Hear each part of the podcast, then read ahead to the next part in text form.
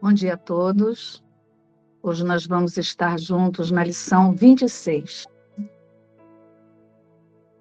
Meus pensamentos de ataque estão atacando a minha invulnerabilidade. É sem dúvida óbvio que, se podes ser atacado, não és invulnerável. Vês o ataque como uma ameaça real isso é assim porque acreditas que realmente podes atacar. E o que pode surtir efeito através de ti, também tem que surtir efeito em ti. E essa lei, em última instância, te salvará. Mas estás usando-a equivocadamente agora.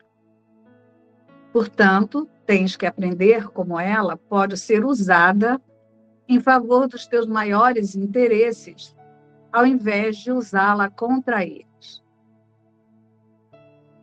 Como os teus pensamentos de ataque serão projetados, terás medo do ataque.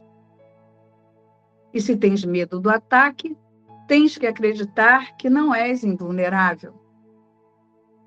Portanto, pensamentos de ataque fazem com que sejas vulnerável em tua própria mente, que é onde esses pensamentos estão. Pensamentos de ataque e invulnerabilidade não podem ser aceitos juntos. Eles contradizem um ao outro. A ideia para o dia de hoje introduz o pensamento de que sempre atacas a ti mesmo primeiro. Se pensamentos de ataque necessariamente acarretam a crença em que és vulnerável, seus efeitos te enfraquecem aos teus próprios olhos. Assim, atacaram a tua percepção de ti mesmo. E por acreditares neles, já não podes acreditar em ti mesmo. Uma falsa imagem de ti veio tomar o lugar do que és. A prática de hoje te ajudará a compreender que a vulnerabilidade ou a invulnerabilidade é o resultado dos teus próprios pensamentos. Nada, exceto os teus pensamentos, pode atacar-te. Nada, exceto os teus pensamentos, pode fazer-te pensar que és vulnerável. E nada, exceto os teus pensamentos, pode te provar que isso não é assim. Seis períodos de prática são requeridos para a aplicação da ideia de hoje. Dois minutos inteiros devem ser dedicados a cada um, embora o tempo possa ser reduzido para um minuto se o desconforto for grande demais. Não reduzas mais do que isso. O período de prática deve começar com a repetição da ideia para o dia de hoje. Em seguida, feche os olhos e faz uma revisão das questões não resolvidas, cujos resultados estão te causando inquietação. A inquietação pode assumir a forma de depressão, tormento, raiva, um senso de imposição, medo, pressentimento ou preocupação. Qualquer problema ainda sem solução que tenda a ser recorrente em teus pensamentos durante o dia é um sujeito adequado. Não serás capaz de considerar muitos deles em qualquer um dos períodos de prática, pois deves dedicar a cada um mais tempo do que o usual. A ideia de hoje deve ser aplicada como segue. Primeiro, cita a situação. Eu estou preocupado com. Em seguida, rever todos os resultados possíveis que tenham te ocorrido a esse respeito e que tenham te causado inquietação, referindo-te a cada um de modo bem específico, dizendo: tenho medo que aconteça se estiveres fazendo os exercícios adequadamente, deverás ter umas cinco ou seis possibilidades aflitivas para cada situação que usares, e possivelmente mais. É muito mais útil examinares por completo algumas poucas situações do que tocar em um maior número. À medida que continuas a lista dos resultados antecipados para cada situação, provavelmente acharás alguns deles, especialmente aqueles que te ocorrerem perto do final, menos aceitáveis para ti. Contudo, tenta tratá-los todos do mesmo modo, na medida do possível. Depois de ter citado cada resultado do qual tenhas medo, dize a ti mesmo: Esse pensamento é um ataque contra mim mesmo. Conclui cada período de prática repetindo a ideia de hoje para ti mesmo mais uma vez. Eu quero começar o estudo dessa lição convidando vocês para uma experiência comigo. Uma experiência de aceitação da lição.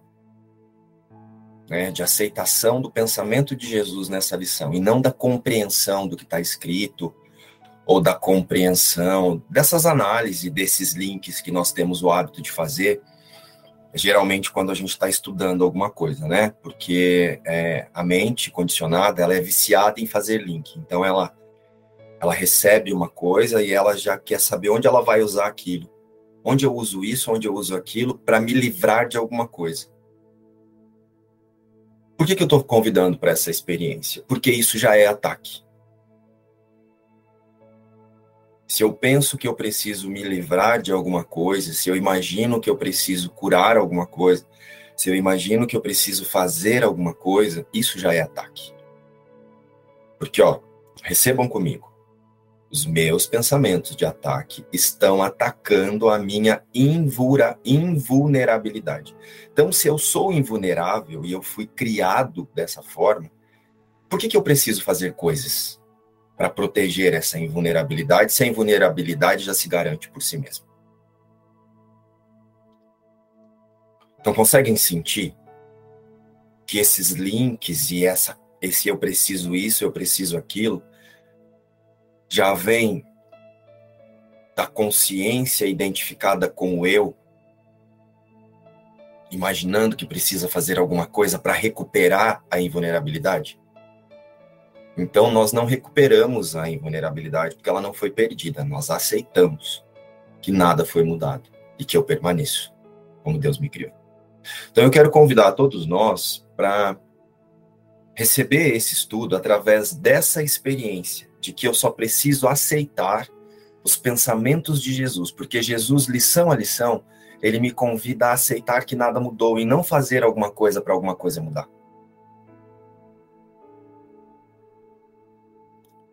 Então, esse, se fizer sentido aí para vocês, eu quero, eu estou sentindo de fazer esse convite, porque é algo que eu uso muito aqui na minha prática, né? Não sei se faz sentido aí para vocês.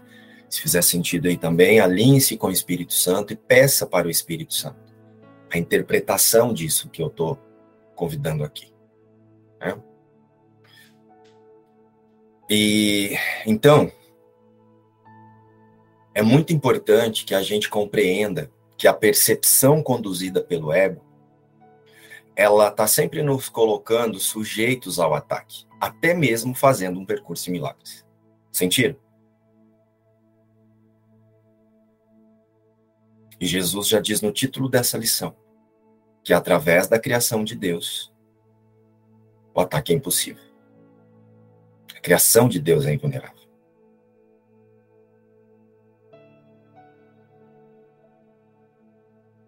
Então, por que que parece que as coisas acontecem assim? Por que que parece muito que a gente está sentindo efeitos de ataque?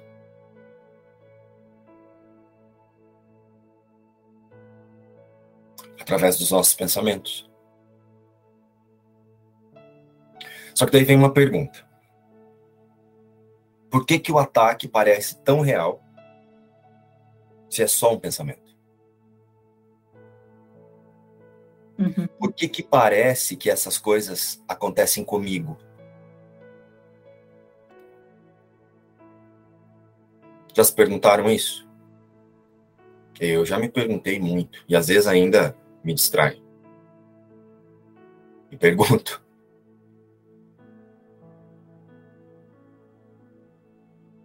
Tá fazendo sentido até aqui, gente? Conseguiram compreender que nós usamos até os pensamentos que Jesus está nos convidando para liberar a consciência do ataque para manter o ataque? Fazendo links do que eu preciso disso, eu preciso daquilo, eu não estou fazendo certo, eu não estou fazendo direito, e isso e aquilo. E assim, ó, conforme você vai ouvindo a leitura, é, ou você vai recebendo ali o que você está lendo, você já começa a fazer link para mudar alguma coisa, não para aceitar. E o que Jesus nos convida até aqui, da primeira lição até aqui, é soltar o que nos impede de aceitar a impecabilidade. Sentem isso também?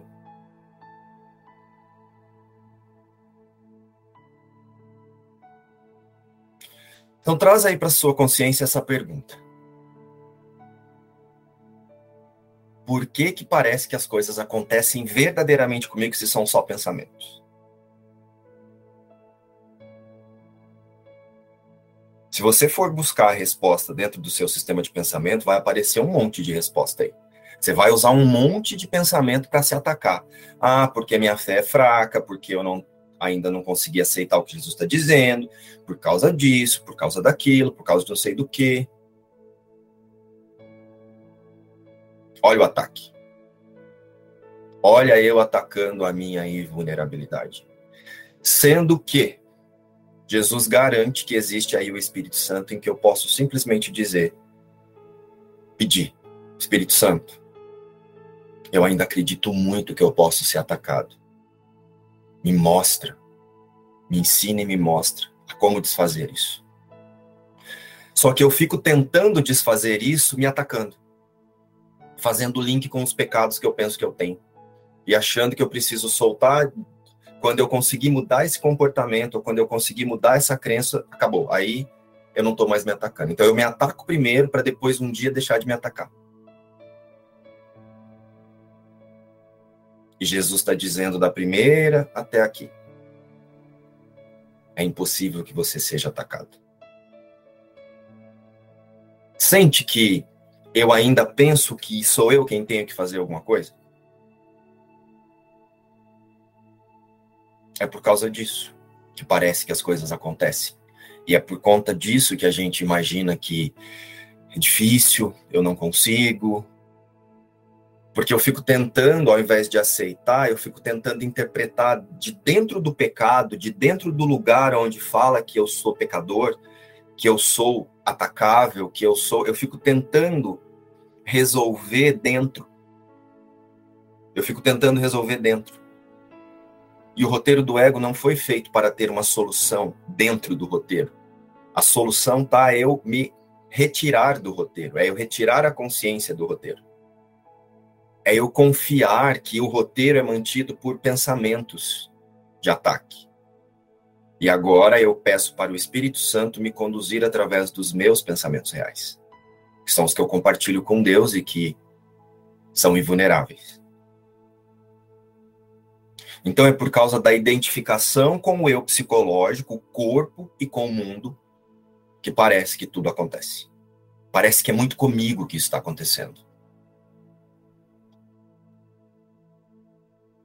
E esse migo é o personagem pensado por essa consciência que acredita na ideia de separação esse processo com o curso em milagres, esse caminho, né, que eu não, não sinto que é um processo, eu sinto que é um caminho em que Jesus segura a nossa mão e nos conduz na mente, é justamente está sendo feito esse processo de desidentificação com o comigo, com o eu. E isso inclui o outro.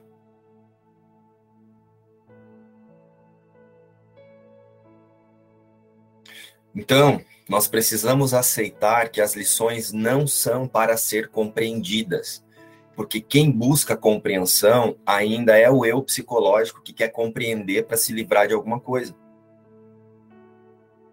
Porque acha que está em ataque. O que Jesus está nos convidando é aceitar a nossa impecabilidade e olhar para o roteiro do ego e para as nossas ideias que mantêm esse roteiro a partir da confiança na impecabilidade da criação de Deus. E da compreensão da vida onde ela acontece, fora do corpo, no espírito.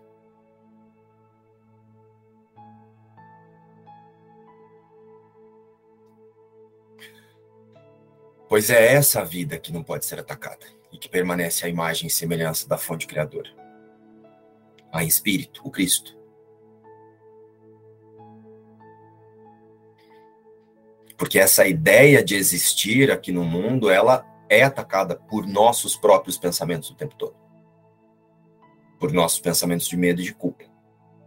E quando eu falo nossos, lembra, gente, ó, vamos trazer uma coisa aqui. Toda vez que eu falo nosso, eu não estou falando do, do, do, João, do José, do Márcio e da Maria. Eu estou falando do nosso, consciência que se imagina separado. Para de dar importância que você não tem. Você só é um pensamento dessa consciência, é um fantoche. Esse aí que você olha no espelho e chama de eu e coloca valor nele, empeteca ele, né? Porque agora tem um, a gente fica inventando um monte de coisa para se empetecar. Agora as mulheres estão colocando um troço assim no zóio que fica parecendo uma banadora, assim, ó. Então você vai lá e você empeteca isso aí, você pensa que esse é o eu. Isso aí que você fica empetecando, perfumando, cortando cabelo, penteando, não é você. É um instrumento que você usa para o você que pensa que você é, que é a consciência que está pensando separada, fortaleça a ideia de que ela existe fora da realidade, fora de Deus. Então agora, olha como eu sou real. Eu estou sentindo, eu estou pegando. É para isso que os sentidos do corpo existem. Para que essa consciência confirme os seus pensamentos de separação.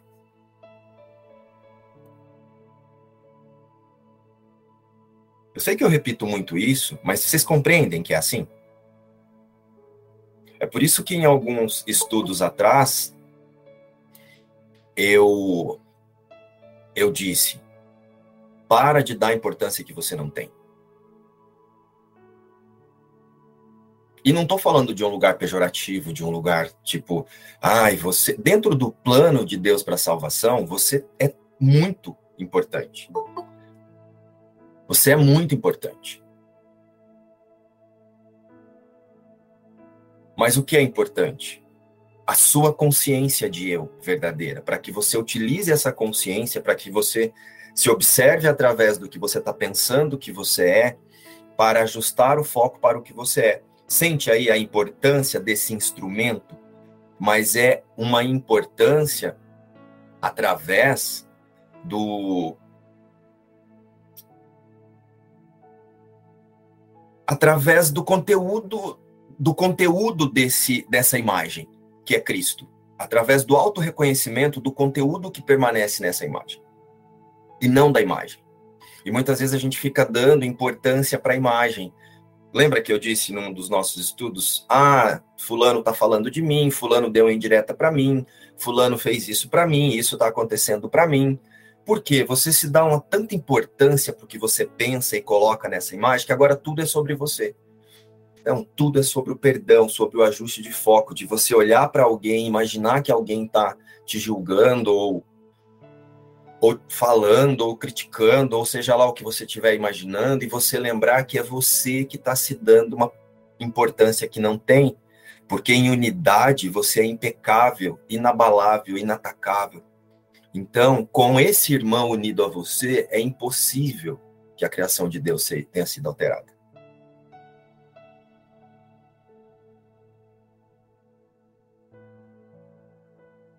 Por isso que eu falo muito sobre essa questão de consciência e personagem. Você não é quem você olha no espelho.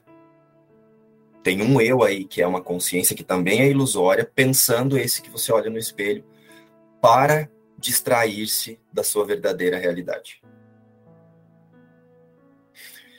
Então, toda vez que você ouvir eu falando do eu aqui, lembra que eu estou falando da consciência. O eu consciência imaginando-se separado.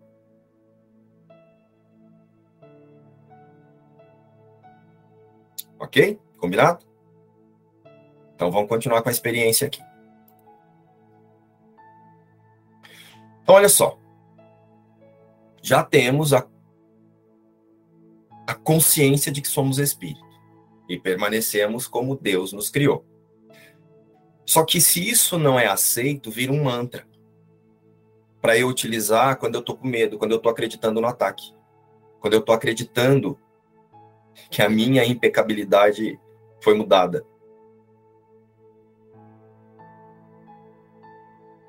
Então, hoje, nessa lição, o que Jesus está fazendo? Ele está convidando a consciência a fortalecer a sua decisão para o perdão. Sentem isso? Porque ele está dizendo assim, ó. A sua impecabilidade não pode ser mudada, só se você decidir atacar ela. Então, o que, que eu tenho que fazer para não atacar a minha impecabilidade? Tirar da consciência a crença de que eu posso ser atacado. É tão simples, tão simples que dá até medo de aceitar.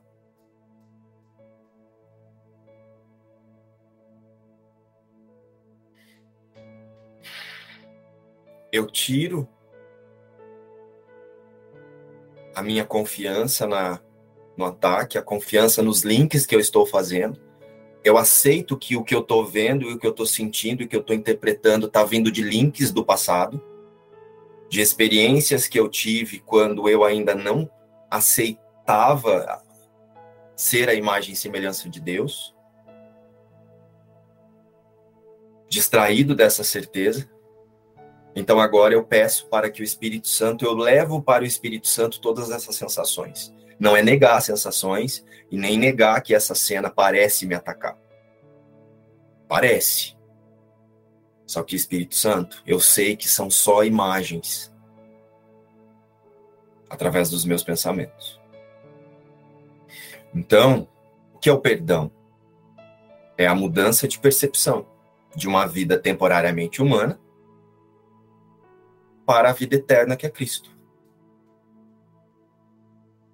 E por isso a prática com as lições, para que a gente possa, através do contraste, olhar porque eu penso que sou eu e aceitar o que Jesus está dizendo que sou eu. Mas para isso é algo muito particular e parece ser individual, embora não seja. Que quando eu aceito quando eu aceito o ajuste de foco na minha consciência, através do instante santo, eu estou fazendo isso por todos, porque todos perdem o significado diante da visão verdadeira. É, tudo que eu estou dando significado é desfeito ali. Então eu passo a praticar compreender a vida a partir da eternidade e da imutabilidade do Filho de Deus através dessa consciência. Então eu uso essa ferramenta que eu chamo de Márcio, que eu olho no espelho e parece ser muito real, para perceber a forma e entregar a consciência que está pensando isso para que o Espírito Santo a dirija, a guie, Ou seja, praticar o relembrar da unidade do ser em único filho.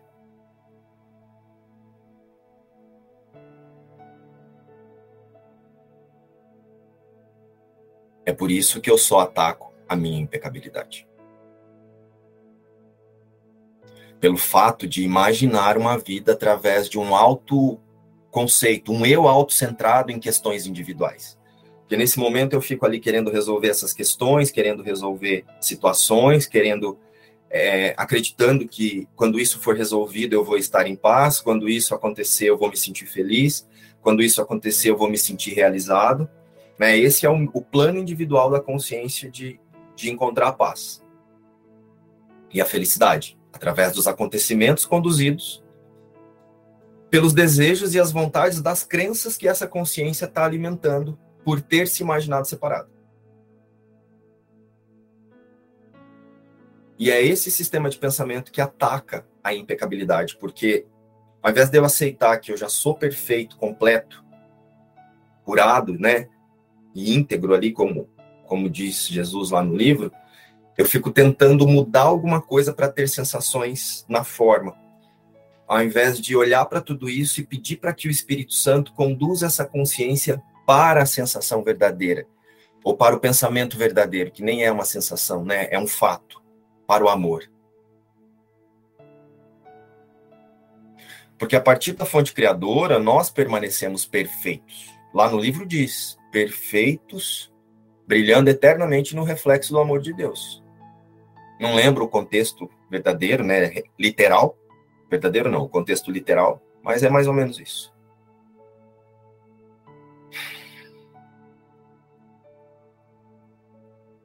Até aqui, ok? Deixa eu ver que tinha alguém tentando entrar aqui.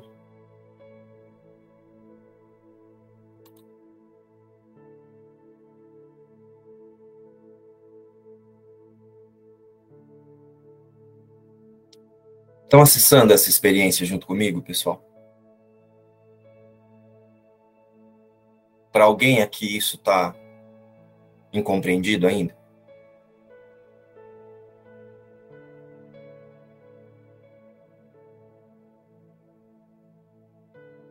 Tudo certo aí, Gisele?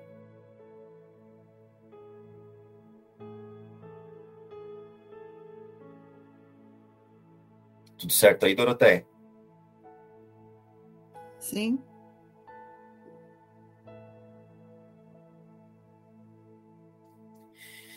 Então, vou seguir. Se sentirem de fazer pergunta em relação ao que eu estou falando aqui, é só abrir o microfone e perguntar.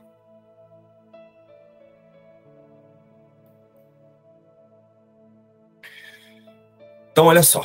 É por isso que Jesus está nos conduzindo através dessas lições com o Espírito Santo para o despertar na consciência para essa única realidade. Jesus não está te conduzindo para melhorar o seu cenário.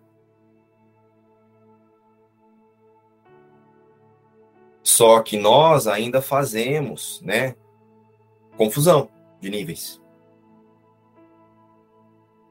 Ao invés de usarmos as cenas e interagir com elas, para retirarmos a identificação do eu que inventamos ali, que estamos colocando na cena, nós fazemos o contrário.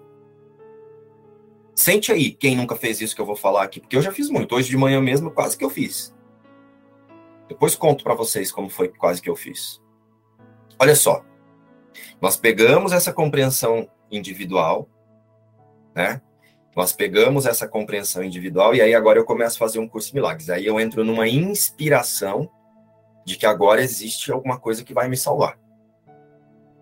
Então, o que, que nós fazemos? Nós pegamos essa compreensão individual da espiritualidade, que ainda é para o eu, ainda é para salvar o Márcio, para melhorar os pensamentos de Márcio, para melhorar o Márcio. Porque assim, ó, quando você aceita essas lições na sua consciência, você não melhora o Márcio, você não melhora a vida do Márcio você desfaz a ideia de que existe algo separado de Cristo. E nisso está todo mundo. Tudo que expressa a vida está na sua compreensão verdadeira, quando a compreensão é verdadeira. Né? Até que eu compreenda essa integridade, essa unidade, eu fico tentando fazer coisas para o eu. E aí o que acontece? Nós pegamos essa compreensão individual da espiritualidade e tentamos fazer trazer o Espírito Santo para interpretar a cena junto comigo. Ou seja, para interpretar os resultados dos meus pensamentos de ataque e de vingança. Eu quero que ele analise comigo por que, que eu estou fazendo isso. Só que o Espírito Santo Jesus, ele sabe que isso não está acontecendo. É por isso que a gente fica praticando perdão, praticando, praticando, praticando, praticando, até que um dia a gente aprende a perdoar. O que é o perdoar? É o aceitar mesmo que nada mudou. Então, isso que eu acabei de descrever aí acima, ainda é somente os nossos pensamentos individuais espiritualizados. Ainda não tem aceitação da invulnerabilidade e da imutabilidade. Estamos caminhando, porque né, de tanto água mole e pedra dura, tanto bate até que fura, dentre essas nossas, esses nossos ataques espiritualizados, vai ter uma brecha que a gente vai dar ali para o Espírito Santo e aí ele ele vai atuar nessa confiança que nós disponibilizamos. E quer um exemplo disso? As experiências místicas que nós temos aqui através do, desse processo de correção da mente, junto com Jesus e o Espírito Santo, nós vamos tendo acessos a algumas experiências que nós chamamos de mística, extrafísica, não sei como é que vocês chamam aí, mas eu chamo de experiência mística. Muitas vezes nós usamos elas para distrair-se. Sabe como que isso acontece? Imaginando que o eu psicológico é que recebeu uma graça. Ao invés de utilizar a experiência, esse acesso a algo fora do que eu estou acostumado, fora da forma, para fixar a consciência no estado de céu, de que essa é a realidade. O que eu faço? Rapidinho o ego pega, quando eu estou distraído, interpreta isso como se eu tivesse recebido. Ele torna isso um prêmio, uma graça. E aí eu fico repetindo essa graça, falando, falando, falando, esperando que essa graça aconteça de novo. E eu fico 10 anos falando que eu tive uma graça, que eu recebi uma graça e que eu estou nessa graça e não sei o que, essa graça, e eu fico nessa graça. Mas ainda iludidos com o eu humano, com o eu psicológico, imaginando que isso foi um presente de Deus para mim, para esse personagem que você está vendo no espelho. E não a consciência que acessou um lampejo da sua realidade. Tem até uma parte no livro que explica sobre isso. Esses dias eu e o João e o Igor nós estudamos aqui. Que a gente fica muito atento para não se distrair com essas experiências. Depois eu pedi para o João falar um pouco sobre isso. Quando você tem uma experiência mística, você não está recebendo um presente. Isso não é um milagre em si. Milagre é o ajuste de foco que acontece através dessa experiência. O milagre é você, nossa, realmente. Existe um lugar na mente onde eu sou em paz o tempo todo, onde nada pode me ameaçar. E aí eu descanso nesse lugar junto com o Espírito Santo. E não fico tentando repetir a graça.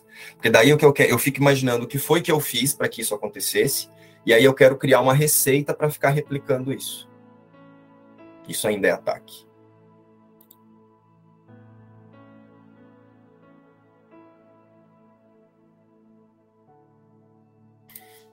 É muito importante compreender isso. Estão conseguindo acessar o que eu estou trazendo aqui?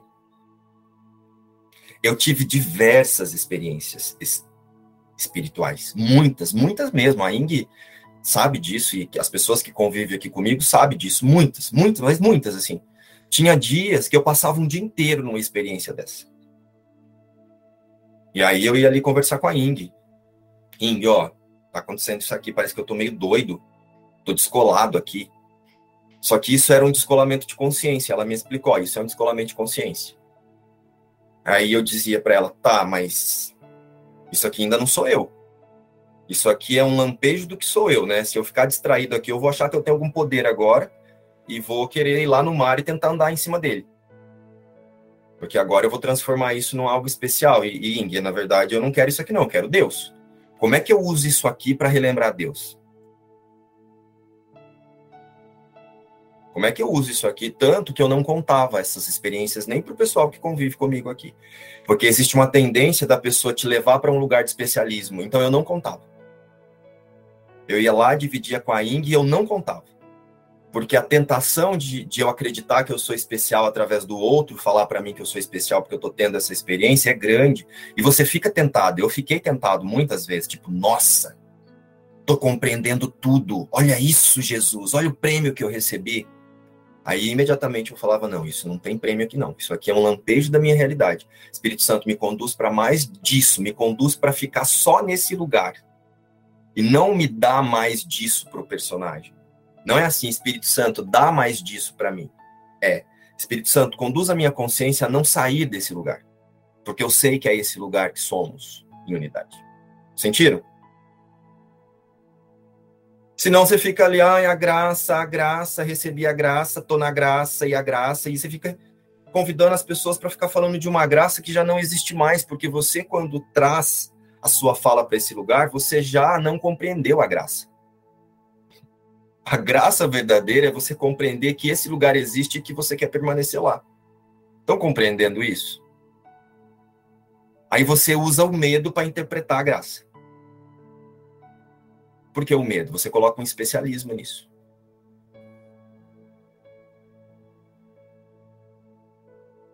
Isso ainda é atacar a sua impecabilidade. Porque agora você não é essa graça que se chama de graça. Você não é mais esse lugar na mente. Agora você é um serzinho que recebeu uma graça por mérito. Sendo que Deus está dizendo que você é com Ele a imagem e semelhança. Graça nenhuma muda a completude que você é com Deus. Mas nós podemos usar essas experiências extrafísicas que chamamos de graça, de, sei lá, acessar alguma coisa fora do corpo, para saber que esse lugar na mente é real. Por isso que uma vez a Rosana veio falar comigo de uma experiência que ela teve, aí eu falei para ela, legal, Rosana, mas não fica nesse lugar não que é distração. Não fica achando, porque ela, ela mandou um áudio nesse grupo que nós temos e ela contou, ela estava muito inspirada mesmo. Eu falei, muito legal, tô sentindo essa sua inspiração aqui, dá pra gente sentir. Mas existe uma linha muito tênue se você para você se perder nisso de você achar que a Rosana ganhou um prêmio. Isso que você está acessando e você está sentindo é o, quem você é com Deus, é onde você está. É de onde essa consciência imagina que saiu. Então, libera essa consciência para o Espírito Santo te conduzir para se manter na certeza desse lugar. E não para você tentar fazer milagre no mundo.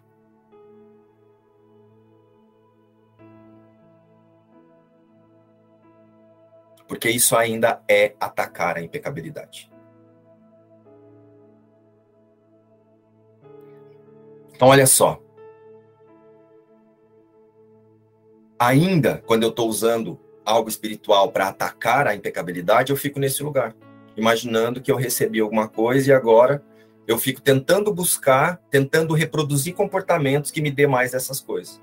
E quando eu estou reproduzindo comportamento, eu estou atacando a impecabilidade ainda iludidos com o eu humano, que eu imagino. Então agora eu não sou isso, eu ganhei isso. E o que Jesus tem nos convidado é aceitar que o Filho de Deus não pode sofrer. Se ele não pode sofrer, ele também não pode receber graça, porque para eu receber graça tem que ter um sofrimento. Eu só posso acessar quem eu sou. Então, graça é quando eu acesso lampejos da minha realidade. Porque eu compreendo que eu não sou essa cena, esse pensamento, então, a partir disso, eu desloco a minha consciência para o que eu sou verdadeiramente. Então, a consciência ela não recebe presentes ou graça. A consciência se desidentifica com o corpo e desloca a sua atenção para esse lugar de realidade. Por isso que eu repito, até que eu aceite essa experiência, essas graças e essas experiências extrafísicas também são só pensamentos de uma consciência, imaginando-se fragmentada e separada da sua fonte criadora. E ela vai continuar se atacando até usando isso. Mantralizando as falas de Jesus do livro para tentar ficar repetindo isso. Na esperança de que essa repetição mude alguma coisa no eu. No eu que você olha no espelho. Porque você ainda não compreendeu que esse que você é o observador que decide, eu quero agora acessar os meus pensamentos com Deus, ou eu quero continuar dando realidade aqui, porque eu penso que sou eu. Então, não é dado nada para a consciência. É ela que reconhece o que já tem. O filho já possui a impecabilidade. E não há presentes ou milagres aqui no tempo. O milagre é uma mudança de foco da consciência na mente. E por consequência, podemos sim perceber de uma forma verdadeira as imagens, e, e, isso, né, que a gente chama de impressão aqui na forma. Então, com certeza, eu, eu posso, essa mudança vai ser refletida, essa mudança de consciência, ela vai ser refletida. Só que não depende da mudança da cena. Porque se a minha confiança está no eu sou, eu vou colocar a paz na cena, independente de como ela está se, tá se desenrolando ali. Não tem mais querer que a cena termine favorável a mim ou para o outro. Eu estou em completa impecabilidade, eu sou inatacado, inatacável, sei lá. É aí que aquela expressão, pensamento de Jesus lá num curso em milagres, né? É através dessa confiança que nada real pode ser ameaçado. E nada irreal existe. Então, o que traz uma nova experiência é o auto-reconhecimento. E não a identificação com a graça. Porque a identificação com a graça ainda é eu atacar a minha impecabilidade. Agora, eu ganhei um pedacinho. Ou se você preferir, você pode chamar isso de, ao invés de auto-reconhecimento, você pode chamar de desidentificação com o eu psicológico que essa consciência quer manter.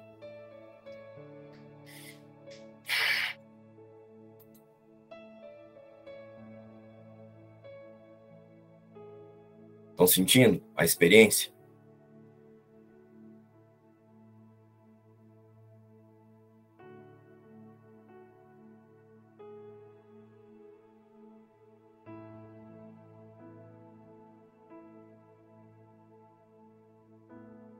Estão sentindo mesmo? Porque é através dessa desidentificação com o eu psicológico que eu vou aceitando dentro do que parece ser o sonho que existe uma consciência inventando um você. Porque isso vai ficando claro. E essa consciência inventa um você porque ela acredita que ela pode ser atacada. E é esse você que, que agora é uma ferramenta dessa consciência para manter as crenças de isolamento de que ela está isolada da, da sua fonte. Ela, tá, ela não é mais Cristo em unidade. Ela está isolada num sistema de pensamento separado.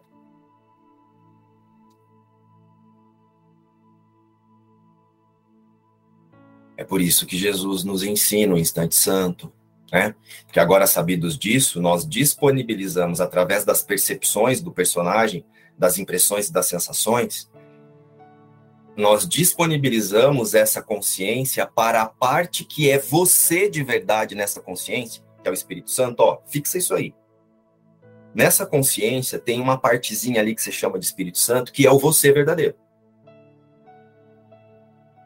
Então você entrega a condução dos seus pensamentos para essa parte que é você de verdade, que é o elo que te mantém unido à sua fonte. Ou melhor, nós deixamos de identificar-se com os pensamentos de ataque e pedimos para o eu verdadeiro, o você verdadeiro, o Espírito Santo, nos relembrar da nossa real identidade.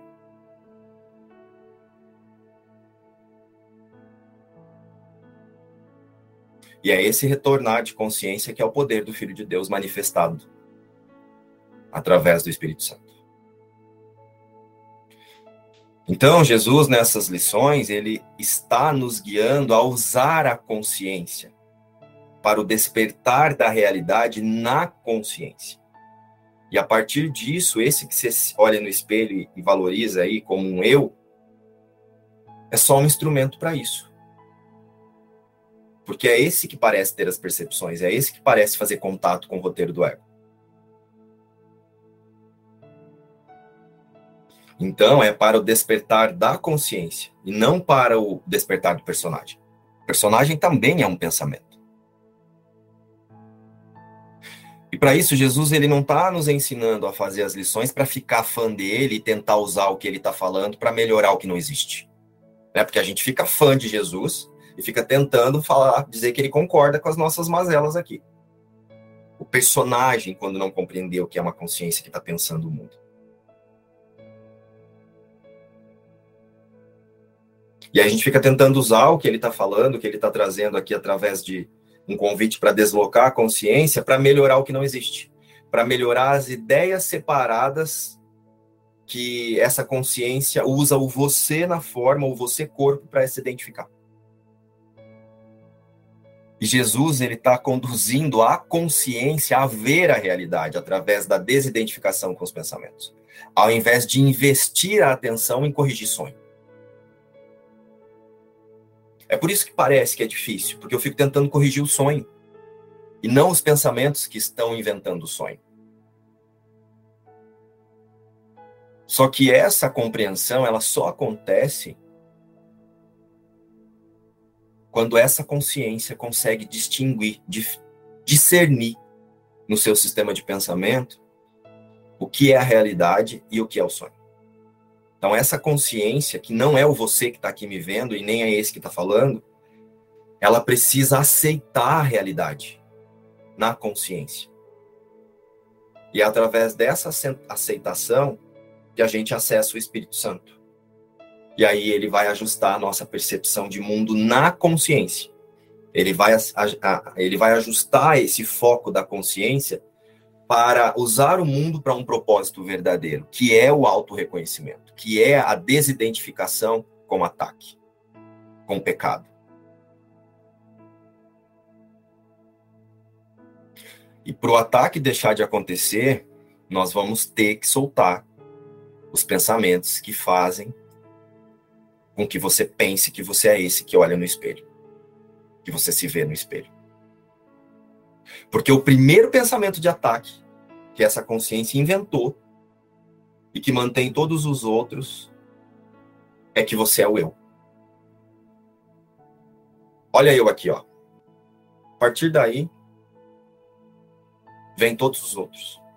Porque a partir do momento que eu aceitei, estou convencido de que eu sou eu, separado da minha fonte, agora eu estou lascado. Agora alguma coisa vai acontecer. E aí eu fico usando pensamentos para evitar que isso aconteça. Mas eu estou pensando isso porque eu tenho certeza de que pode acontecer. Então a vontade da minha crença não está que não aconteça. A vontade da crença de separação está na possibilidade de que vai acontecer.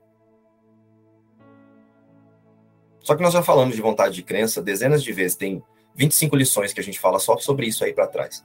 Se você sentir, vai assistir aí, repetir esses estudos que você vai compreender.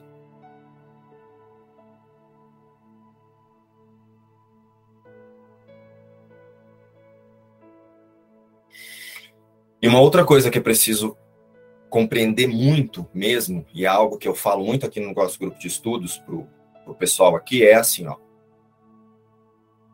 Os nossos pensamentos, eles são mutuamente exclusivos. Um sistema de pensamento exclui o outro imediatamente. Se eu coloco a fé no amor, eu vou receber testemunhas do amor. Eu vou receber na mente, na consciência, pensamentos que fortaleçam a minha decisão pelo amor.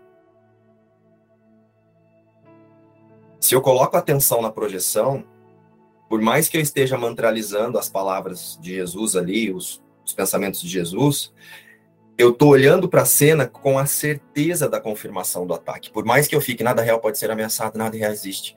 Nisso está a paz de Deus. Né, né, né. Mas aqui no fundo eu tô fazendo isso porque eu já acredito que eu já fui atacado. Então eu já excluí a possibilidade da impecabilidade. Agora eu tô usando esse pensamento para me livrar de algo que já me atacou. E presta atenção no que Jesus diz, ó. Meus pensamentos de ataque estão atacando a minha invulnerabilidade. Sentem que isso é um pensamento de ataque também? Conseguem sentir isso? Conseguiu acessar isso, Juscelia?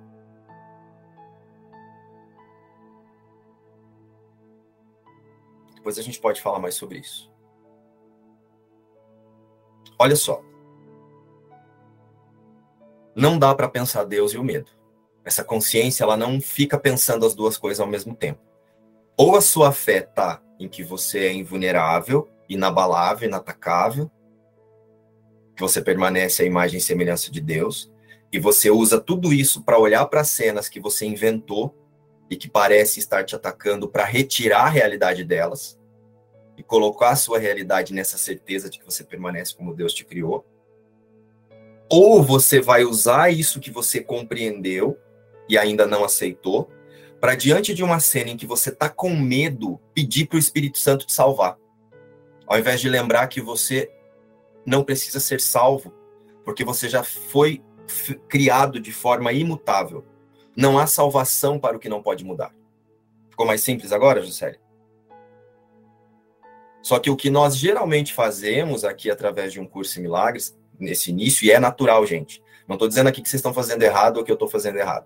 Nós fazemos desse jeito. É por isso que tem 365 lições em um livro de mil e poucas páginas, para que a gente possa ir aceitando isso com gentileza. E qual é essa gentileza? Gentileza não é procrastinar. Gentileza é eu saber que, mesmo com essas aparentes resistências, a verdade está garantida de forma imutável até que eu consiga aceitá-la totalmente.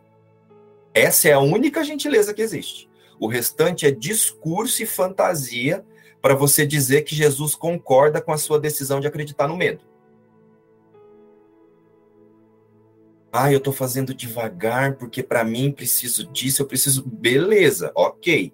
Tem bloqueios aí ainda que a gente não consegue retirar, tem coisas que a gente ainda tem muito apego, e é por isso que a gente tem aí o instante santo para isso. Através do instante santo eu vou me lembrando, deve ter um outro jeito, deve ter um outro jeito. Mas a gentileza não acontece dentro do tempo que você escolhe para aceitar. A gentileza ela acontece na garantia de que até que você aceite, a verdade permanece sendo a verdade. Compreenderam isso? Compreenderam? A gentileza de Deus para nós a gentileza ela é garantida que, independente do tempo que eu vá levar para que eu possa aceitar a minha única realidade, a verdade vai permanecer intacta. A imagem e semelhança de Deus. A verdade vai continuar sendo a verdade. Só que às vezes a gente confunde gentileza como se a gentileza se tornasse um pouquinho mentira, né? Porque é um pouquinho mentira, ah, então agora Jesus sabe que eu tenho dificuldade. Não, Jesus ele compreende que você ainda tem resistências à verdade e ele aguarda. Mas ele não concorda de você ficar escolhendo o ataque. Ele não concorda, porque ele sabe que você, junto com ele, é Cristo e, e é impossível ser atacado. Só que Jesus e o Espírito Santo, ele sabe que nós acreditamos na possibilidade do ataque, então ele aguarda. Essa é a gentileza da verdade. E a gente ouve muito por aí, ou interpreta muito por aí, que assim, Jesus ele não atua no comportamento, então eu posso continuar fazendo o que eu quiser e fazer um curso de milagres. Mas aí você precisa olhar para essa fala, porque assim, será que isso que eu estou querendo fazer ainda não é algo que ataca a minha impecabilidade? E se eu estou colocando a minha atenção nisso que ataca a minha, a minha impecabilidade, será que é isso que eu quero fazer mesmo? Por que, que eu acho que eu quero fazer tanto isso aqui? Porque a partir da nossa verdadeira realidade, eu posso fazer e não fazer.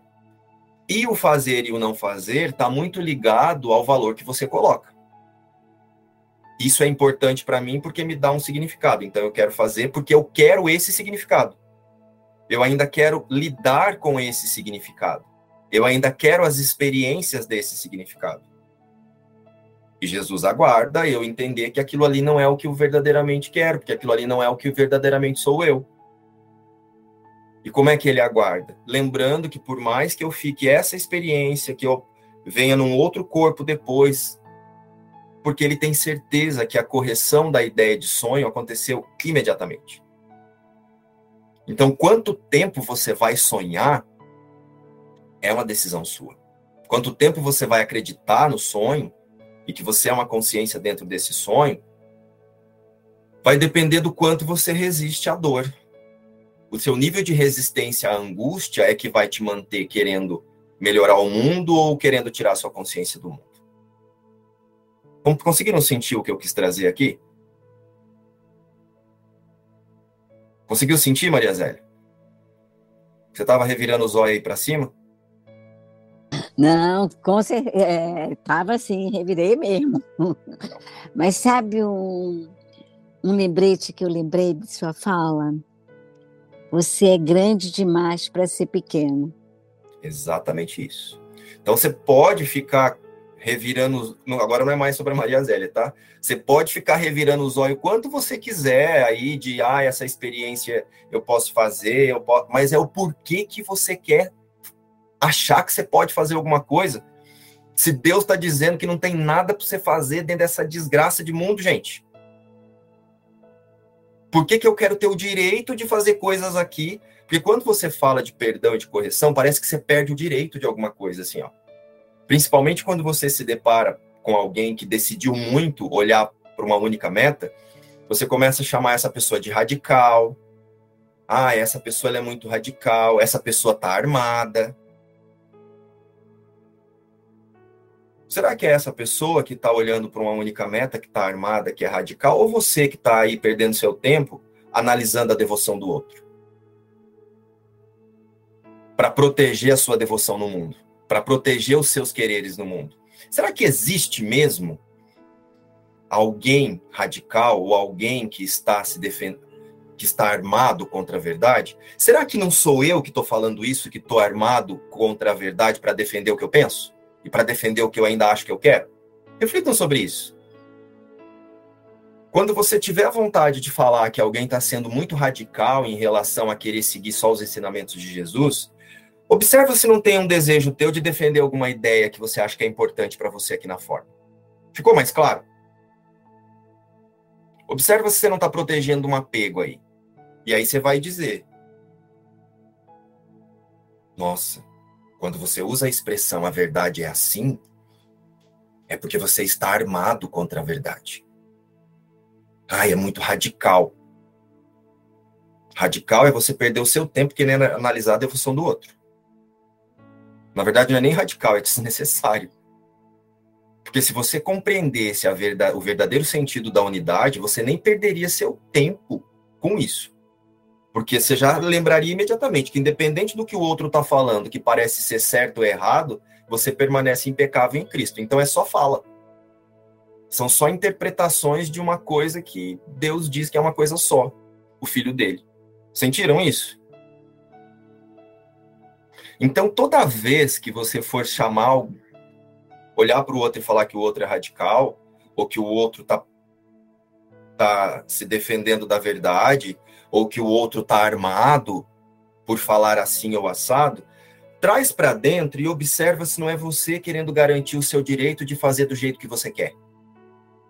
E ensinar os outros equivocadamente a partir do equívoco que você guarda na sua mente. Do seu direito de transitar no mundo através do especialismo que você mantém na personalidade.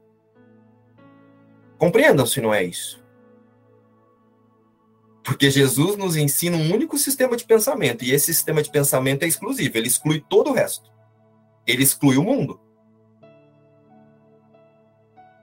Mas, mais uma vez, a gentileza está em eu poder fazer isso conforme eu posso, porque a verdade está garantida. Ela não vai se distanciar porque eu me distraio aqui. Ela vai continuar no lugar onde ela sempre esteve, na mente de Deus. E eu, o eu psicológico, depois que ele é desfeito, que essa consciência é desfeita, ela vai saber disso. Ela vai se relembrar nessa unidade, nesse lugar que nunca mudou. Então, eu convido nós aqui, quando eu vou aí fazer uma expressão dizendo que o outro é assim, o outro é assado, traz isso para para uma autoobservação se você não está defendendo o seu direito de atacar a sua impecabilidade. Compreenderam o que eu quis dizer? Quando eu estou dizendo que o outro está demais, que o outro está muito além, que o outro. Eu já cheguei a ouvir, a Ju uma vez falou para mim assim: Nossa, o Márcio parece um soldadinho de Jesus. A Juliana Jordani. Eu falei: Eu prefiro ser um soldadinho de Jesus do que do ego. Eu prefiro me equivocar querendo Deus do que me equivocar defendendo ideias para me manter no mundo.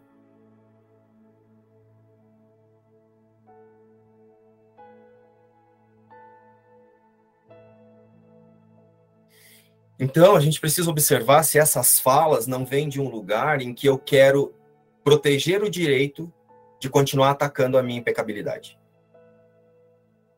E tá tudo bem. Façam isso. Esse direito te é garantido lá no início do livro, lembra? Te é dado o direito de escolher quando e como você quer aprender. Então, isso depende do seu nível de resistência à dor. O quanto você aguenta chamar sofrimento de a minha vida? O quanto você aguenta chamar euforia e ansiedade de alegria? As expectativas que eu coloco em relação a coisas atendidas na forma de alegria, isso não é alegria, isso é euforia o quanto eu aguento condicionar a minha vida a coisas, pessoas e situações. É para isso que nós temos que olhar. Ou melhor, o quanto eu aguento atacar a minha impecabilidade para tentar tornar um eu psicológico filho de Deus. Porque esse que você olha no espelho não é o filho de Deus e jamais será. O Filho de Deus que está contido nessa imagem, que não é nem na imagem, mas é na consciência que pensa essa imagem, é o Espírito Santo. Então, o Filho de Deus está em você, através do Espírito Santo. Mas não esse você cheio de tripa e sangue. É o você consciência que está pensando esse cheio de tripa e sangue. Maria Zélia está rindo ali. É porque eu não quis falar tripa, sangue e cocô, viu, Maria Zélia? Porque tem cocô aí também.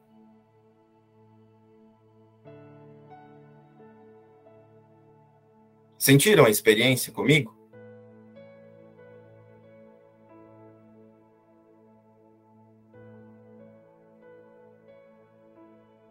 Então, observa aí. O quanto você usa a forma e o outro para defender o seu direito de querer acreditar que você pode ser atacado. Que você é pequeno.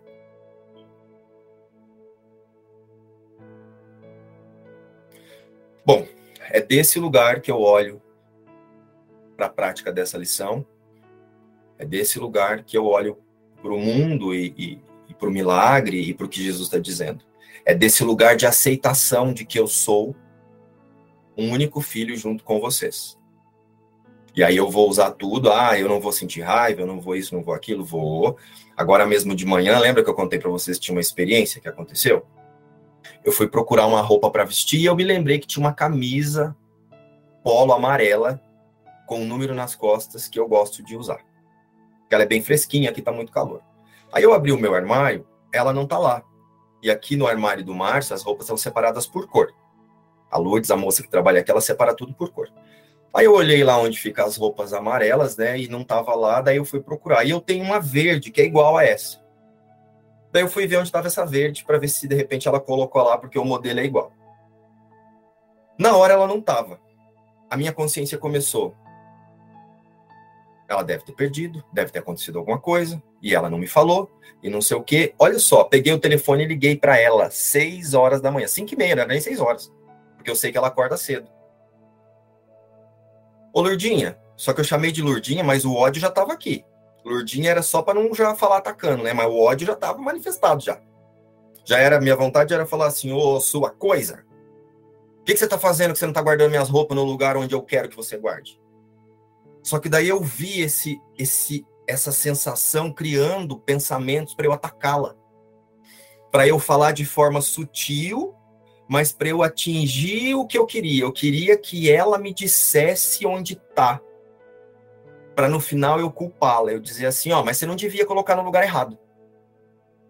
Quando eu vi isso, eu parei, ela já estava no telefone, eu parei e falei assim, Lourdes, tem alguma roupa que você levou para passar na sua casa, alguma coisa? Porque eu estou procurando uma camisa assim e eu não achei. Daí ela pegou e falou para mim assim: será que você não levou naquela viagem que você fez pro Piauí e deve ter perdido lá? Quando ela falou isso, me veio mais, veio mais uma raiva, porque essa viagem já foi feita há muito tempo.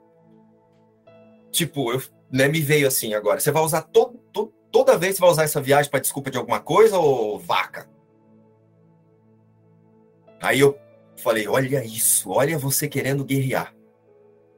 Só que na hora eu falei, qual que é a importância que você está colocando nessa camisa? O que, que tem essa camisa? Põe outra.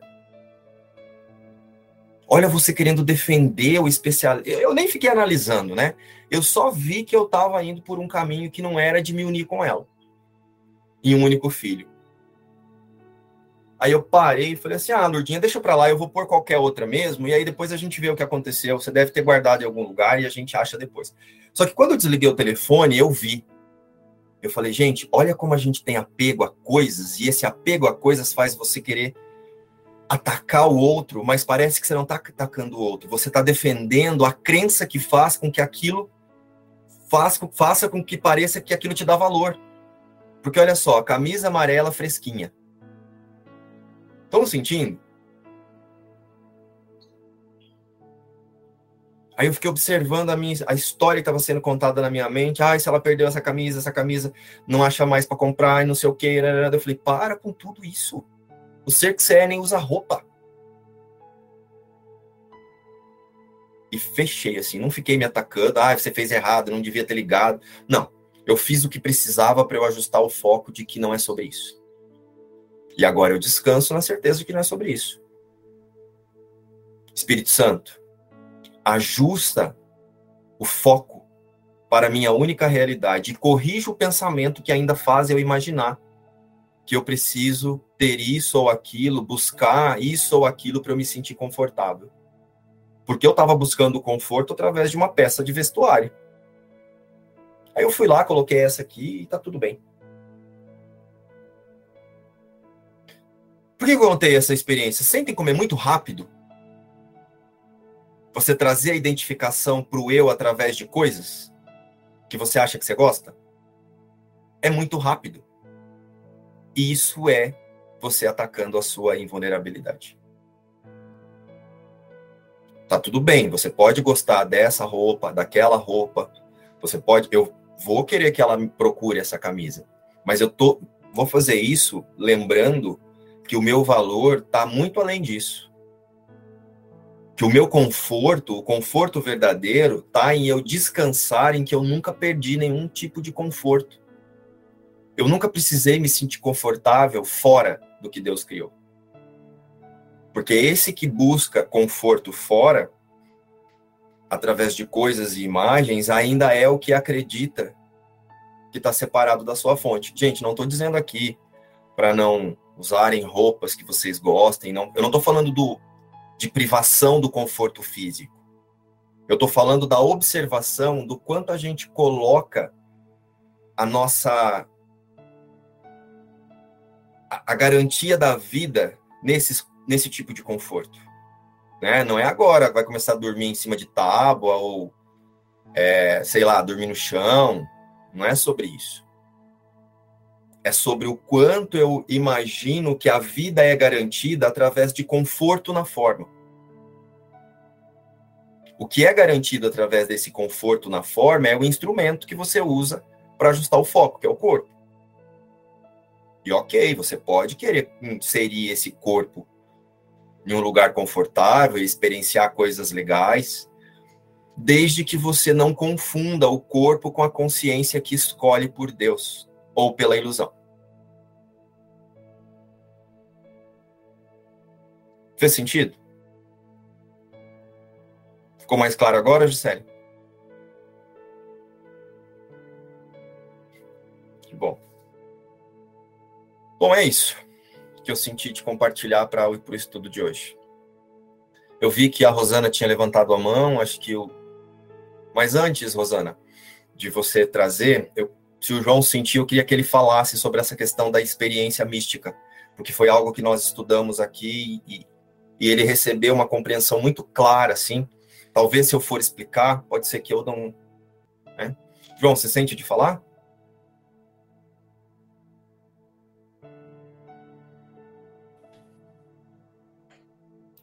que foi a conversa que a gente teve lá sobre a confusão de níveis, né? É isso que você está falando? Sim, sobre aquela questão de ter a experiência e que Jesus fala para usar isso como um trampolim, né, para a realidade, e a gente fica ali querendo mais dessa experiência. É, a gente é, teve um estudo que a gente fez num domingo que se chama Confusão de Níveis, e a gente falou um pouquinho sobre isso. Mas eu vou falar é, mais ou menos como eu sinto que a gente falou lá nesse vídeo. É, a gente tem uma mania de achar que é o corpo que compreende as coisas. Né? Por exemplo, sou eu, João, que preciso entender. Sou eu, Sônia, que preciso entender o curso. Sou eu, sou eu que acesso a compreensão. Não. Isso é impossível. Porque o corpo, o mundo, é uma negação da compreensão. E a compreensão só está em Deus, porque Deus é o conhecimento. Deus é onisciente, Deus criou tudo e nós somos o Filho de Deus, criado à sua imagem e semelhança. E isso não mudou. Então, isso que a gente está vendo aqui em forma de imagens são ilusões. E não importa o nível de realidade que é dado para ilusões, Jesus está falando que ilusões são ilusões. Então, não importa se isso aqui parece ser muito real. Então, nesse estudo, nessa conversa que a gente teve lá, a gente estava falando sobre quem está praticando um curso em milagres. Né? Quem é que escolhe? Quem é que aparentemente escolhe por Deus, né? Porque Jesus, quando ele vai falar sobre esse que está escolhendo por Deus, ele se refere a essa escolha, inclusive, como uma aparente escolha. Que essa escolha de que se escolhe por Deus, ela também é uma ilusão, né? E então assim, o que, que acontece? No começo, a gente não acessa a gente não entra em contato com essa informação e se aprofunda dessa maneira para chegar nesse, nessa compreensão. Então, muitas vezes, quem está entrando em contato com os ensinamentos e praticando o curso é o corpo, é o personagem, é aquele que se vê dentro do mundo. Né? E aí o que acontece? A gente vai se aprofundando, vai mantendo uma rotina de estudos, vai mantendo uma, uma, uma disciplina ali de olhar para a mente a partir das lições e tudo mais. E aí, em alguns instantes, você acessa instantes de clareza. Ou você recebe uma, uma experiência de paz, uma experiência de contentamento, uma, uma leveza, uma tranquilidade que você se sente, nossa, é, é isso. Só que, o que a gente faz? Muitas vezes, no instante que você acessou aquela compreensão, você acessa uma, você compreendeu alguma coisa do curso que ficou assim, nossa, fez total sentido. É, ou você acessou, acessou uma paz muito grande e tal. No momento que você está acessando isso, você já começa a ter pensamentos de como se fosse eu estou acessando isso, o João está acessando isso, a Sônia está acessando isso, o Igor está acessando isso. É como se você trouxesse para baixo de novo. E essa é a confusão de níveis. Porque a compreensão não está vindo, não é o João que está acessando essa compreensão. A compreensão e aquele instante de clareza que aconteceu, aquele instante de paz que você viu que aquilo é você, uma paz muito grande, ela chegou porque, em algum momento, a, a, a consciência ela confiou, ela, ela mas nem confiou, mas às vezes em algum instante a mente estava aberta para que a verdade pudesse ser revelada em algum vislumbre, em, algum forma, em alguma forma de vislumbre. E esse vislumbre pode vir uma experiência mística, uma experiência de paz, uma experiência de compreensão. Então, em algum momento a mente estava aberta e a verdade pôde apontar o caminho. Só que no instante que você percebe essa experiência, como você está ligado ao mundo, você traz isso para o eu, você traz isso para o João. E nesse instante você limita a experiência de novo, você dá a realidade para o mesmo erro que limita a experiência e que limita a sua compreensão. Então a gente tem uma ideia de que é como se fosse o João que estivesse acessando a, a, a compreensão, e isso não é assim. Quando você traz para baixo e você diz que é o João que entendeu, que é o João que acessou a experiência, você deu um jeito de dotar esse personagem de compreensões e de experiências espirituais que agora vai dar, você vai transformar isso numa camada de pensamentos que você vai usar para se confundir. É por isso que muitas vezes a gente fica repetindo e olhando para o passado mais uma vez. Nossa, eu tive uma experiência assim, né? A, a, a Ju, que está aqui, ela, a gente conversa bastante, e ela trazia muito para nós assim, nossa, então eu, eu tive uma experiência assim, uma experiência assada. Por quê? Porque agora é o personagem que acreditou que foi ele que teve, que teve a experiência, olhando para o passado de novo. Então ele fica ligado lá no passado e dizendo que ele sentiu isso, que ele sentiu aquilo, mas nesse instante ele não está se dando conta que ele não está sentindo a mesma coisa. Então ele criou um apego agora ao passado, só que é um apego espiritual que está dentro da linha do tempo. E a experiência chegou porque em algum momento essa consciência ela se abriu para sair do tempo. Então a experiência chegou porque ela parou de dar realidade para o tempo, e em algum momento ela estava aberta e acessou esse instante de compreensão. Mas aí a gente traz para baixo de novo. Então Jesus ele ensina é como se fosse didaticamente, né? Ele ensina como se houvessem níveis. Ele fala, ó, existe apenas um nível, que é esse que ele fala, nada real pode ser ameaçado, então ele está lá e sempre vai estar tá lá. E ele fala sobre um, o que parece ser um outro nível de maneira didática, para que a gente possa aprender a colocar a nossa identificação no lugar certo. Então, quando eu coloco a identificação no lugar correto, essas experiências elas tendem a vir. Mas é por isso que em uma das lições iniciais ali ele fala assim, ó, não fica aí. Acessou uma, uma experiência, solta e usa para perdoar do mesmo jeito, usa para liberar. Né? Não descansa aí. Por quê? Porque vai ter uma tendência de você trazer para o nível ilusório de novo e dizer que é, é o eu, o personagem, que está acessando aquilo e isso vai te confundir. É... Então ele ensina sobre os níveis para que a gente possa colocar a nossa consciência, a nossa confiança em um lugar só, que é o lugar da verdade. E a verdade, como o Marx falou ali, exclui o mundo, exclui o corpo, exclui as imagens. Então não tem imagem que está acessando a experiência espiritual, experiência mística. A experiência chegou porque em algum momento a imagem parou de ser vista como real. Então eu sinto que é isso que o, que o Márcio. E quando o João explicou esse exemplo da Ju, e a gente dá esses exemplos nossos aqui porque nós não temos pensamento privado, então para a gente não tem nenhum desconforto falar do que a Ju, do que eu pensava, do que eu falava, do que o João falava, por quê?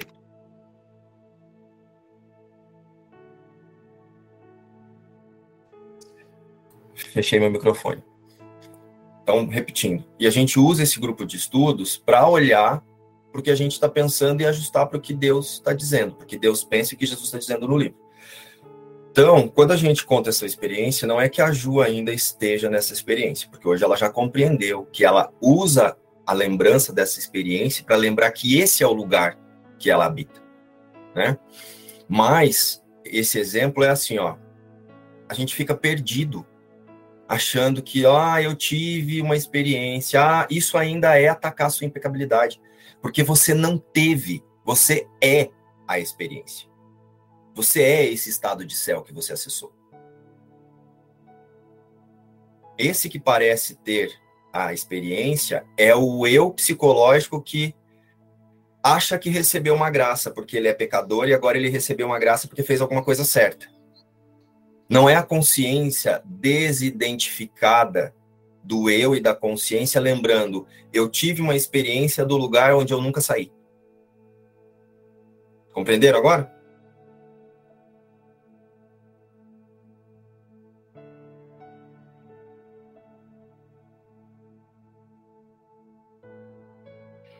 Então, nós usamos até as experiências como curso de milagres para continuar atacando a impecabilidade.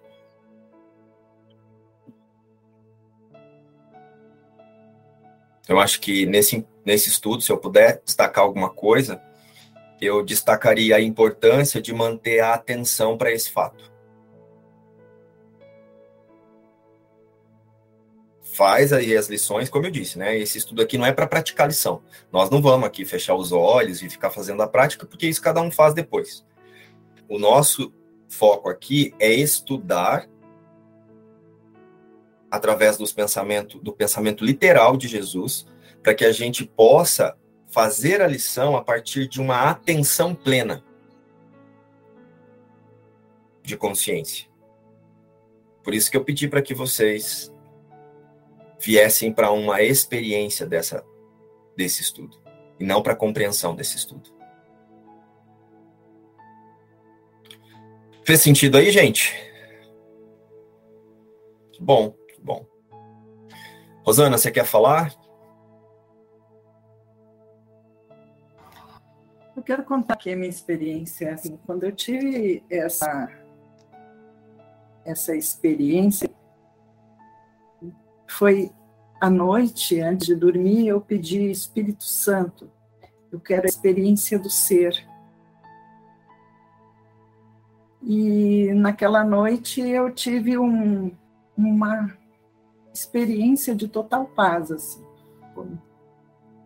Algo que eu realmente não conhecia aqui, né? Não tem como não conhecer, mas pronto, na, na, naquela naquela época eu ainda estava com a consciência muito viciada ainda na no autoconceito de Rosana. Então, eu tive aquela experiência, eu contei no grupo, e o Márcio falou que tinha sido um deslocamento de consciência. Olha só, olha só. Eu pedi para o Espírito Santo a experiência do ser. E o Márcio falou que foi um deslocamento de consciência. Não é? Então, deslocamento de consciência é a consciência viciada no autoconceito de Rosana que foi deslocada e que então teve a experiência do ser. E pronto, podia descansar aí. Mas não, o que, que aconteceu? A consciência viciada no autoconceito de Rosana usou essa experiência para somar valor para a Rosana espiritual, para a Rosana mística para a Rosana terapeuta, ou seja lá o que for. Então, depois, eu estava sempre querendo voltar para esse lugar, que foi um lugar assim que realmente não tem palavras para dizer. E a Rosana queria voltar para esse lugar. E quando eu falava no grupo de, desse lugar de querer voltar para essa experiência, o Márcio dizia: pelo amor de Deus, solta essa Rosana Lazarenta, solta esse, esse vício em querer ter autoridade sobre, né, querer controlar os fatos. O que eu não tinha ainda compreendido é que esse não é um lugar para se voltar para lá assim quando a gente quer. Agora eu vou fazer uma meditação e eu vou voltar para aquele lugar de paz que eu experimentei. Não. Esse é o lugar onde a gente está permanentemente quando a gente solta esse autoconceito e, e, e decide manter a consciência deslocada só no ser que foi que me foi mostrado que é possível, que esse lugar existe na mente e que é possível ficar permanentemente descansar nesse lugar. Mas não, é, o autoconceito somou essa experiência com todas as crenças que já tinha para acreditar que era o autoconceito que tinha tido essa experiência. E agora que eu consigo sentir isso, é, agora eu consigo sentir o quanto que muitas vezes ainda caio nessa armadilha do autoconceito viciado, né, nessa a, a, consciência viciada nesse autoconceito de Rosana, mas agora eu já reconheço quando eu caio nessa armadilha e digo não, eu não sou isso, eu não sou isso, eu permaneço como Deus me criou. Eu permaneço espírito sem forma, eu não sou essa imagem e eu solto e peço, Espírito Santo, não, não permita que eu me equivoque mais sobre mim, não permita que eu ainda queira acreditar que eu possa ter mudado o que Deus criou. É impossível. Então eu descanso nessa certeza de que eu permaneço como Deus me criou. Então eu não tenho que voltar para experiência nenhuma. Eu nem preciso pedir para o Espírito Santo a experiência do ser. Essa que pede para o Espírito Santo a experiência do ser essa que ainda não confia que é o ser, mas eu confio. Eu confio que eu sou o ser que Deus criou. É isso. E aí a Rosana ela ia no grupo e ela ficava fazendo perguntas para como é que ela fazia para ter de novo essa experiência. E aí eu ficava ouvindo ali. Aí um dia eu falei para ela, falei, Rosana, o dia que você compreender que você é essa experiência, vai ficar mais fácil você acessar. Enquanto você ficar tentando levar a Rosana, repetindo a experiência, vai, você vai se confundir. E aí ela usava uma expressão assim, a gente brinca muito no nosso grupo de estudos, né? Ela usava uma expressão assim: "Ah, eu tô aqui dando um passo para trás para acessar a experiência. Eu tô aqui dando um passo para trás para ter a experiência de novo. Eu tô aqui dando um passo para trás". E eu fiquei ouvindo aquilo acho que umas duas semanas. Um dia eu falei assim: "Tomara que você dê um passo para trás, caia de cabeça e veja que você não tem que dar passo para trás para ser o que você já é. Tomara que você caia e racha essa cabeça no chão nesse passo para trás. E ele dizia assim, você, ele dizia assim, você é caranguejo por acaso para andar para trás? Falei, nossa, Rosana, eu tô desejando aqui que se num desses passos para trás você meta essa cabeça no chão e entenda que você é a experiência. Que você não acessou nada, você teve um deslocamento da sua atenção para o ser que permanece como Deus o criou. Para de querer enfiar, de acrescentar fofurice na Rosana e aí eu acho que aí ela contou aí que passou a olhar diferente. Só que é isso que nós fazemos. A gente fica tentando tornar a experiência de autorreconhecimento em algo para o personagem. Em um mérito, em uma graça para o personagem. Isso ainda é atacar a sua impecabilidade. João? Uh, eu, na hora que você estava falando sobre a lição toda, me veio um texto que para mim é, a gente ficou muito focado, pelo menos eu mantive esse, tento, esse texto na minha, na minha, como um assunto na minha mente para ficar atento a isso. E a gente, eu, eu me lembro que eu levei até lá no, no grupo, no dia que a gente foi fazer uma imersão, a gente é, conversou sobre esse texto, que é um texto que ele fala sobre salvação sem transigência. E nesse texto ele fala assim: nós não reconhecemos algumas formas que o ataque pode tomar então, para mim, tudo que você disse sobre a lição é para a gente é para a gente ficar atento a isso. Então, assim, é, os meus pensamentos de ataque estão atacando a minha invulnerabilidade. Nós somos a invulnerabilidade. Então, parece que eu tenho pensamentos que conseguem atacar isso. Né? E aí, é, quando esses pensamentos de ataque eles são evidentes, quando eles estão à mostra, é bem fácil de você localizar que é um pensamento de ataque né? Porque tá evidente, você olha e você vê, nossa, eu sei que isso é um pensamento de ataque porque você observa a sua sensação e você vê que você está tentando atacar ou esse corpo, né, que se chama de eu, ou você está tentando atacar alguma outra pessoa. Mas nesse texto, ele traz um enfoque que, para mim, é, e isso já era uma coisa que eu buscava observar bastante, é começa a observar os pensamentos de ataque que você pensa que não é ataque que você acha que não é ataque, mas é. E aí ele traz uma coisa que eu queria ler, se, se puder.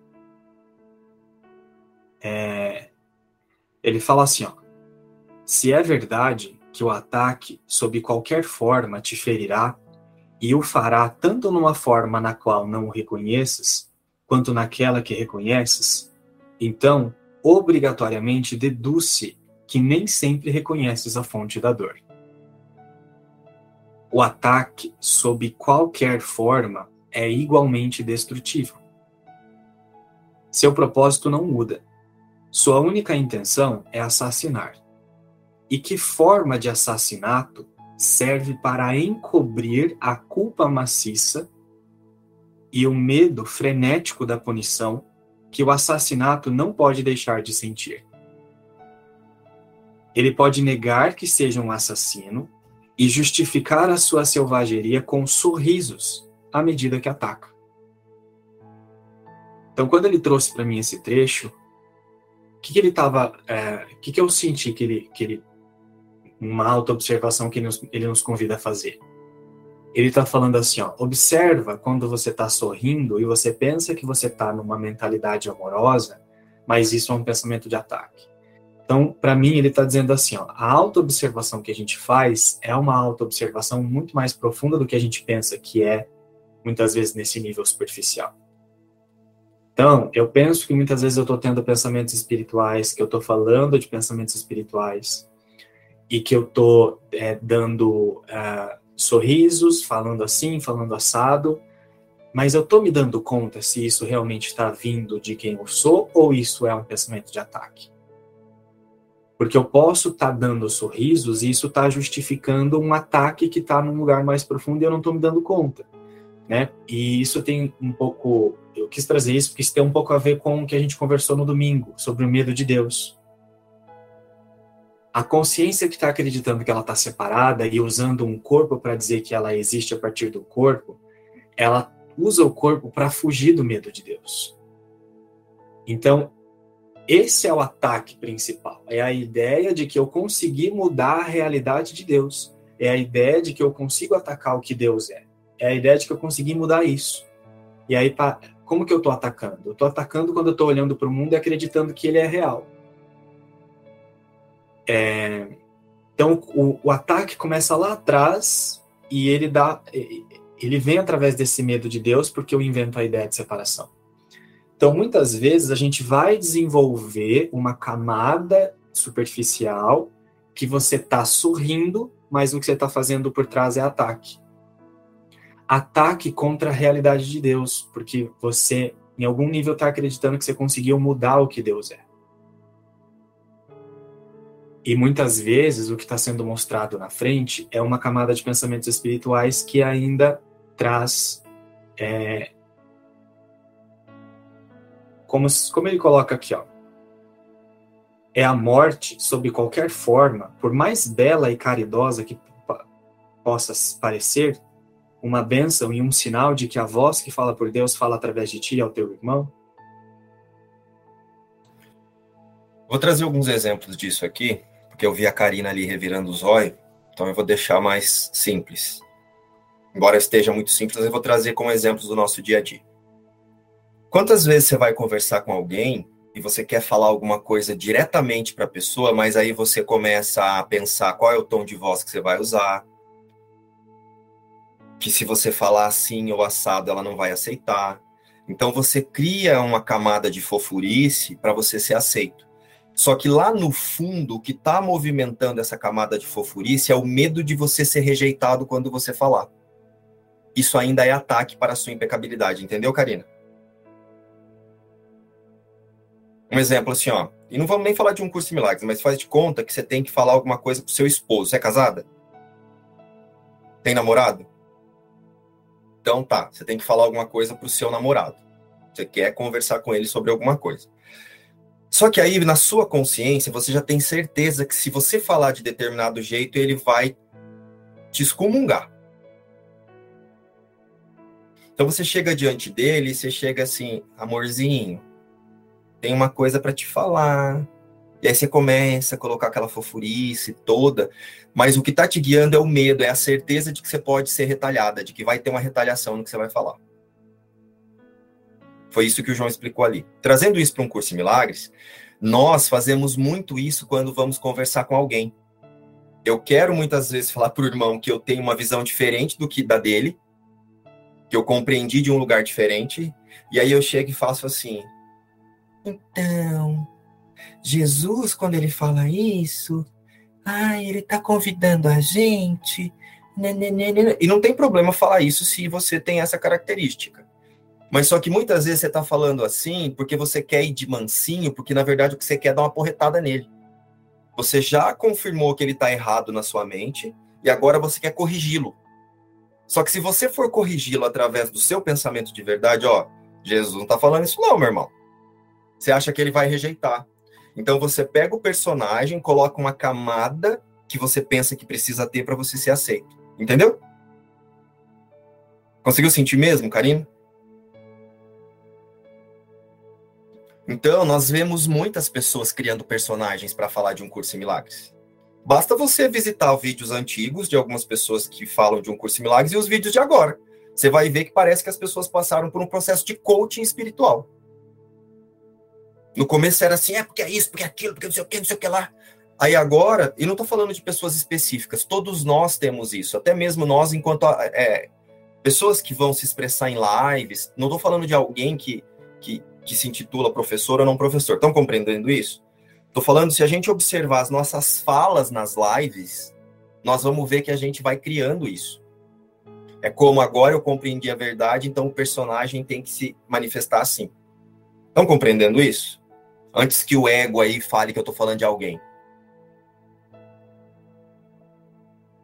Se nós observarmos a nós mesmos, você vai ver que você vai. Muitas vezes o irmão fala alguma coisa numa live e aquilo não soou ali para você dentro da verdade. Você quer fazer uma pergunta para ele dizendo: Ó, oh, eu não entendi, olha, eu não sei se Jesus está falando isso mesmo. Aí você vai e fala assim: Então, João, olha só, amor.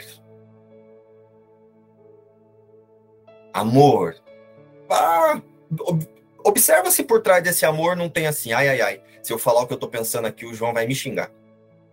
Ou se eu falar do jeito que eu tô pensando aqui, ele não vai aceitar. E a minha meta é que ele aceite o que eu tô dizendo.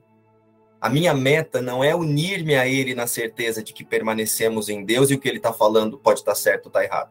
A minha meta é convencê-lo de que existe algo diferente. Eu já tornei ele errado na minha consciência, e agora eu coloco uma camada espiritual para dizer que ele está errado. Então eu falo isso com fofurices. E para eu tornar o outro errado, eu tenho que ter me separado dele na consciência. Então, assim, eu posso ver o irmão falando de um lugar de equívoco e me expressar, falar: olha, vamos olhar para isso através do que Jesus disse, se você sentir. Mas muitas vezes, e na grande maioria das vezes, quando você compreende o que é unidade, você se cala. Porque você lembra que é impossível que ele esteja equivocado. E em algum momento o Espírito Santo vai conduzi-lo para isso que você agora já consegue ver. Compreendeu? E é desse lugar que a gente tenta ficar salvando a família da gente quando a gente começa num curso de milagres. Você quer enfiar um curso de milagres para todo mundo, você começa até a dar o livro de presente. E aí você vai lá fazer propaganda do livro e você fica assim, ai, porque esse livro. Você não fala assim, ó, é o seguinte, meu irmão, esse livro aqui tá falando que tudo que você tá pensando é ilusão. Você chega e fala assim, ah, então, esse livro mudou minha vida. Esse livro, não sei o quê. Olha a camada espiritual aí que você vai colocando para dizer assim, ó, Nesse livro aqui, ele explica a metafísica dos pensamentos. Sentiu, Karina? Essa imagem que você cria também é um pensamento de ataque para a sua invulnerabilidade. Porque se você é invulnerável, garantido por Deus, o que é que você pode falar para alguém ou para você mesmo que mude isso? A não ser na ideia que você tem de que você pode ser retalhado se você falar assim ou assado ou que as pessoas não vão te aceitar. Então você tem uma ideia de ataque que você está alimentando e você projeta isso numa imagem de fofurice. Lógico, não vai sair por aí xingando agora as pessoas, viu, Karina? Não vai sair xingando agora, ah, já que é assim, agora eu não vou mais cuidar. Não. É se auto-observar. Eu tô falando isso a partir do medo ou tô falando isso a partir da confiança? Eu tô usando esse tom de voz a partir do medo ou a partir da confiança. Compreendeu? Porque você não conversa quando você está falando a partir de um curso de milagres, dos seus pensamentos alinhados com Jesus, você não conversa com a imagem. Você se comunica com o Cristo que está além da imagem. Se você reconhece o Cristo em você, você vai se comunicar com o Cristo que está no irmão, através do Espírito Santo. E o que é o Cristo no irmão? São as ideias, os pensamentos verdadeiros preservados pelo Espírito Santo. Agora, se você vai desse lugar, é ego espiritualizado conversando com outro ego ali. É o medo conversando com sonho. E tentando dizer que o sonho não existe. Mas como eu estou sentindo medo, eu já dei realidade para o sonho. Então, esse texto que o, que o João leu é muito importante. E Jesus fala mais sobre isso também naquele trecho do livro que fala sobre a falsa empatia. Dá para complementar, se vocês sentirem ler isso aí.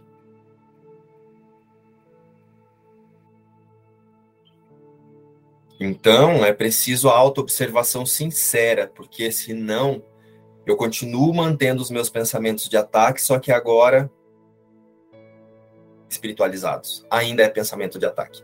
Qualquer coisa que te separa do outro, ou que faz você ver fraqueza no outro, ou ou que você traz questões de dualidade, né? O outro é melhor, ou o outro é pior, essa pessoa é melhor, essa é pior, esse fala de um curso milagre do jeito que eu gosto, esse eu não gosto. Tudo isso ainda vem da dualidade, tudo isso ainda vem do, da, do, da sua compreensão espiritualizada de um eu separado. Porque através da consciência que está se auto-relembrando e se auto-reconhecendo, na não separação, na unidade, tudo isso é neutro, tudo isso é pedagógico para eu me observar. Então, se eu sinto raiva do jeito que você fala, eu peço para o Espírito Santo ressignificar essa raiva através da verdade sobre mim e sobre o outro. Se eu gosto muito do jeito que você fala, que exclui a minha vontade de aceitar o que o jeito que a que a Maria Zélia fala, isso também é pensamento de ataque. Compreenderam isso? Porque agora eu estou criando uma preferência. Tem uma preferência. Eu gosto de conversar com a Zélia, mas eu não gosto de conversar com a Karina. Eu ainda estou dizendo que o jeito que a Zélia se expressa me incomoda. Se me incomoda, eu não sou mais impecável. Tem alguma coisa que ataca. Compreende que parece que é muito profundo, mas não é. E, e consegue, conseguem compreender que tudo serve para o ajuste de foco dessa consciência para relembrar da imutabilidade da impecabilidade? Então, qualquer coisa que te leve à comparação, quente, frio, doce, salgado, gostoso e ruim, esse é bom, aquele é ruim, é um pensamento de ataque. Mesmo que seja para você escolher com quem você vai conversar um, sobre um curso de milagres. Eu gosto muito de conversar com o Gustavo, mas eu não gosto de conversar com a Juliana tudo bem, não vou me forçar a conversar com a Juliana. Isso é um exemplo, tá, gente? Não é verdade isso. É, eu posso decidir não conversar com a Juliana, mas eu preciso olhar para isso e pedir para que o Espírito Santo ressignifique isso. Porque isso também é um pensamento de ataque para o ser invulnerável que sou junto com Gustavo e Juliana. Compreenderam? Mesmo, Karina É isso, gente. Espero que tenha feito sentido. Porque pensamento de ataque não é só o que gera desconforto. Muitas vezes eles podem estar disfarçados de fofurice ou de experiências extrafísicas.